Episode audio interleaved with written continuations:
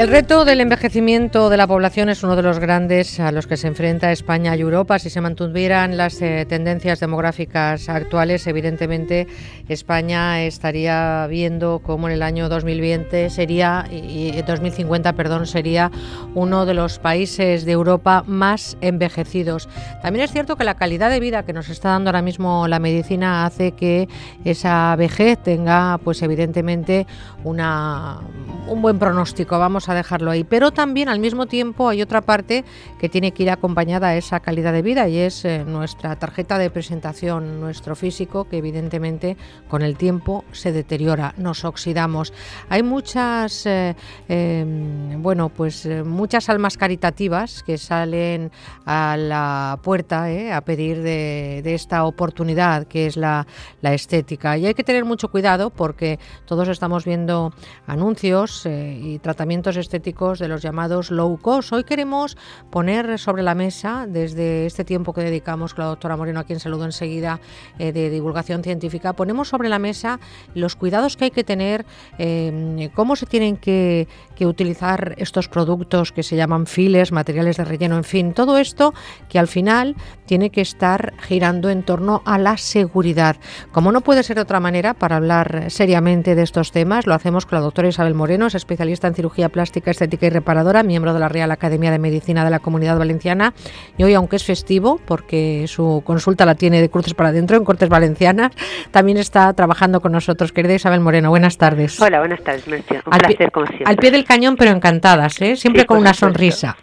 Que no la perdamos nunca. Evidentemente. Es muy importante ¿eh? todo esto que, estamos eh, abordando hoy porque evidentemente buscamos calidad de vida, hábitos de vida saludable cuando sabemos que vamos a ser una población envejecida y eso yo creo que es el mejor regalo que nos puede dar la vida, envejecer.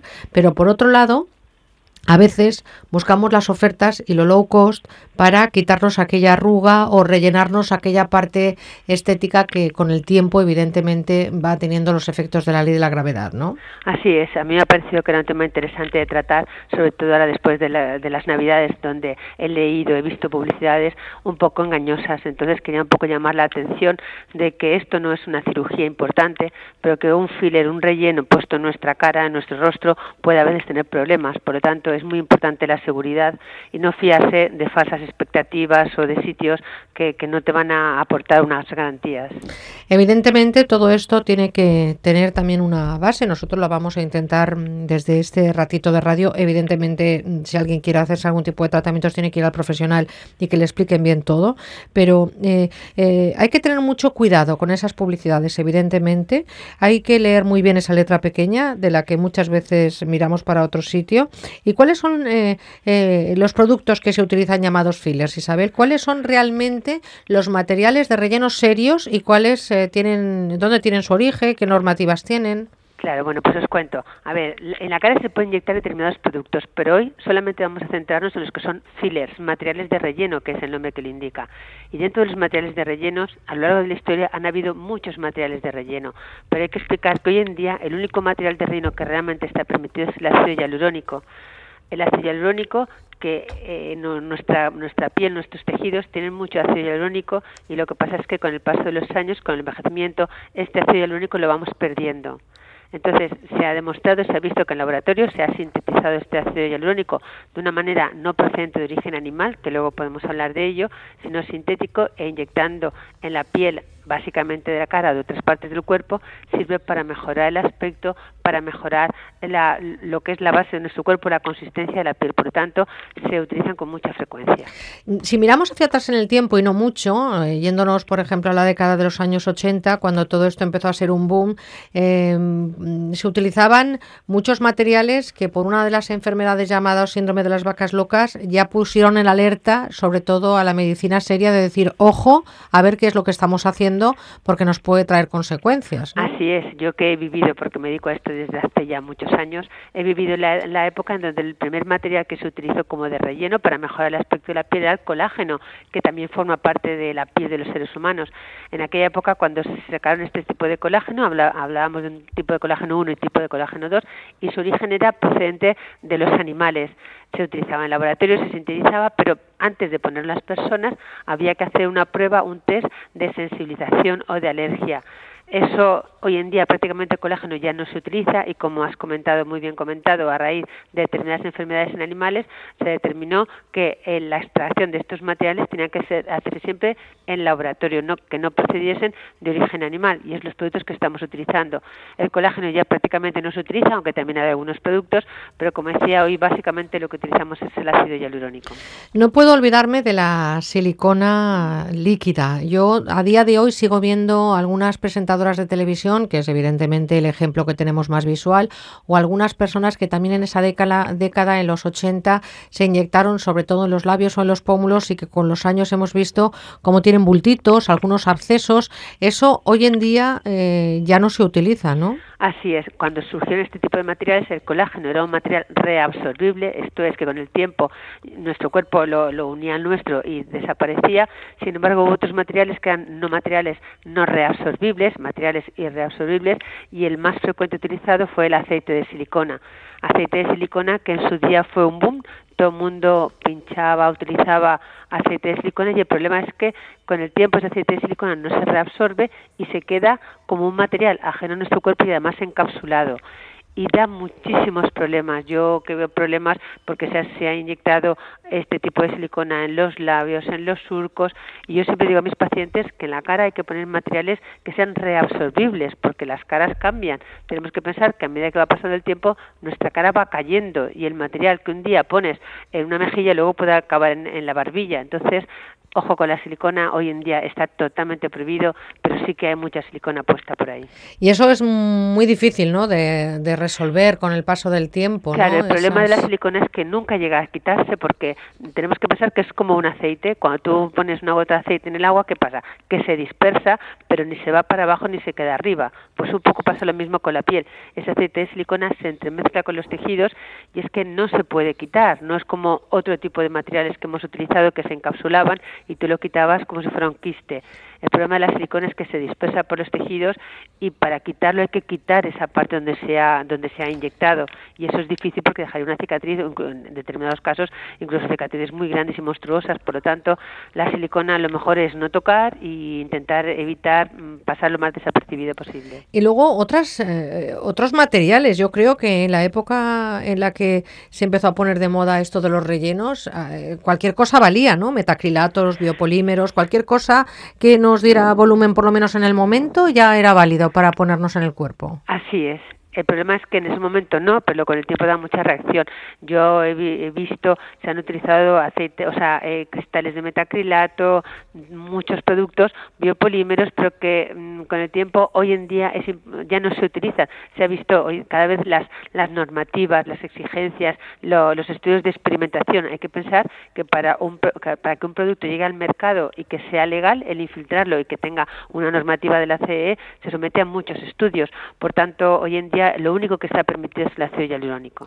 Me hace, me hace, eh, ¿Te llama la atención? Sí, sí, me llama la atención, me, me llama mucho la atención ¿Sí? eh, en un artículo que has publicado que el origen de los eh, del ácido hialurónico eh, data del 1934 y que se logra aislar una sustancia a partir del, cuerp del cuerpo vítreo de los ojos de las vacas. Sí, es real, eso me, me llama la atención. Es así, claro, sí, sí, sí, sí, ese fue el precursor y se, se determinó que la, la, la importancia de ese ácido hialurónico, luego ya se sintetiza en los laboratorios, pero eso fue el precursor y tenemos que pensar que este ácido hialurónico no se utiliza solo en cosmética o en cirugía estética o en medicina estética, sino que se utiliza para muchas aplicaciones. Se utiliza como lubricante porque el, el objetivo de este es mejorar la consistencia de los tejidos y lo utilizan los traumatólogos para mejorar las articulaciones, los oftalmólogos también para mejorar toda la apariencia del cuerpo de, de cuerpo acuoso o cuerpo vítreo que tenemos en los ojos, es decir, que son materiales que tienen muchas aplicaciones en muchos campos de la medicina. Y desde el año 1996 la cosmética se ve beneficiada con la capacidad que tiene precisamente de hidratar, ¿no? De retener agua. Claro, el, el ácido hialurónico lo que hace básicamente es que retiene agua, por eso también tiene sus indicaciones.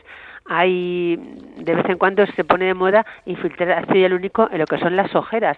Yo siempre estoy un poco en contra de ello porque al retener agua el aspecto de las bolsas empeora. Entonces, todas son cosas que hay que conocer que hay que ponerse en manos de profesionales para que les expliquemos la realidad de las cosas. Claro, porque cuando estamos viendo esas ofertas que nos ponen estos productos, y lo decimos siempre, Isabel, lo decimos siempre que hablamos este ratito de radio juntas, eh, siempre que nos eh, dejen en casa folletos en los buzones, que veamos en la parada del autobús alguien repartiéndonos, que todo esto no es tan sencillo y requiere de un control porque a lo mejor todo el mundo no es susceptible de este, de este tipo de tratamientos. Claro, hay que pensar que el ácido hialurónico que utiliza un traumatólogo no tiene nada que ver con el ácido, con el ácido hialurónico que utilizo yo. Entonces, pensar que todos los viales van en jeringas totalmente o sea, con un cierre único, esterilizadas y de un solo uso. Entonces, todo esto es muy importante. No se puede comercializar o decir, no, es que yo por internet he comprado, porque a mí me llegan a veces ofertas. Entonces, yo mm, lo que intento llamar la atención es que ese ácido único puesto en la cara, en condiciones normales, si va bien, va fenomenal, pero que puede a veces tener reacciones alérgicas o intolerancias y todo eso hay que ponerse en manos de profesionales. ¿Qué pasa con ese ácido hialurónico que en algún momento se habló que podía ser eh, positivo para incrementar el volumen de las mamas? Bueno, pues hubo una época, como el ácido he comentado, que se utiliza en muchas vertientes de la medicina, pues se pensó que este ácido era un material que servía de relleno y que podía servir para, para tener un aumento de las mamas. Era muy fácil. La paciente va a la consulta del cirujano, el cirujano con una jeringa le inyecta ese ácido igual que lo hacemos en la cara, y el resultado podía ser bueno. Yo, yo soy muy muy prudente siempre que hablamos de, de, las mamas porque pienso que las mamas hay que cuidarlas mucho y la verdad es que nunca llega a ponerlo en las mamas pero sí que fue un boom fue como todas las cosas que salen en nuestra especialidad. Mirar lo que, qué fácil son la, inyectar unas mamas y la paciente está encantada porque sale ya de la consulta con un incremento del volumen. Se vio que ese ácido el único en la mayoría de los casos luego se, se iba, como lo mismo pasa con la cara, que siempre deja pequeñas cicatrices, pero se iba, pero en el peor de los casos, como este ácido único tiene una concentración mucho más importante que utilizamos en la cara, se formaban como verdaderos cuerpos extraños, como verdaderas canicas. Y ya hace aproximadamente unos cinco años en Francia se prohibió totalmente y como consecuencia de ello pues todas las dejó de tener la normativa del ACE y dejó de usarse porque se ha visto que en principio no es que sea maligno no ocasiona ningún tumor no hay que asustarse pero sí que ocasiona una especie de, de bolas porque se, se reunía todo él y no es un material que se deba utilizar. Bueno, pues ahí está. La Agencia Española de Medicamentos y Productos Sanitarios, la EMS, ah, eh, dictó las normas para cesar la utilización del producto. Y a mí me gustaría, para terminar, Isabel, esas personas que ahora mismo nos están escuchando y desde la seriedad quieren hacerse algún tipo de tratamientos, estos tratamientos son principalmente dirigidos a, la estética de la cara, ¿no? En el cuerpo menos. Sí, básicamente ácido único porque hay que poner, o sea, para hacer estéticas o, o rellenos en el cuerpo necesitaríamos volúmenes muy grandes y no dan buen resultado. Entonces, prácticamente se utilizan para uso facial. Pero hay que llevar un seguimiento, se hace en consulta. Que... Por supuesto, se hace en consulta. Esto no se puede hacer en un hotel. Claro. en, en una peluquería tampoco. Bueno, yo ahí ya no opino, pero creo que la gente sabe que eh, cuando vas al médico tienes que tener la seguridad de que te pones en las manos de profesionales y un sitio donde si tienes un problema puedas acudir, que eso es muy importante. Entonces siempre tiene que hacerlo un, profesional que sea experto, eh, con condiciones de asepsia y productos de calidad. Y sobre todo tener siempre esa, e, e, esa referencia, esa dirección donde después podamos acudir a decir, mire, me está pasando esto, una reacción, cualquier cosa que nunca sabemos cómo va a reaccionar nuestro cuerpo. Los rellenos, que sin duda podemos decir, Isabel, que son eh, ese soporte de la estética del siglo XXI, ¿no? Sin duda, yo creo que, como tú bien decías al principio de este programa, la gente cada vez vamos a vivir más años y nos gusta tener una buena imagen y vivir en mejores condiciones. Yo siempre digo lo mismo, cuando yo era pequeña, una señora de 40 años era una señora mayor. Hoy en día creo que hay señoras de 80 años que están estupendas y que vienen a nuestras consultas. Que se lo digan a mi madre. Y que quieren seguir cuidándose y eso está muy bien. Que con 82 años decían, habla de una persona de 70 que dicen que es una anciana, qué barbaridad, qué, mal. O sea que claro, evidentemente... por tu madre, Gracias Isabel y por supuesto gracias también por estos ratitos que nos regalan la radio la doctora Isabel Moreno, especialista en cirugía plástica, estética y reparadora, miembro de la Real Academia de Medicina de la Comunidad Valenciana. Y hoy, aunque es jornada de festiva, es una mujer también muy trabajadora. Gracias, Isabel. ¿eh? Para mí compartir estos ratos. Gracias. Y sobre todo, tenemos mucha suerte de pensar que tenemos la capacidad de envejecer, que ese es el reto del futuro, pero también de envejecer con eh, lo que nos pone la medicina y, en este caso, la estética en nuestro camino. Gracias a la doctora Moreno y gracias a ustedes por estar ahí. Hacemos una pequeña paradita y también les invito a que se vengan conmigo a divertirse un rato al Teatro Flumen.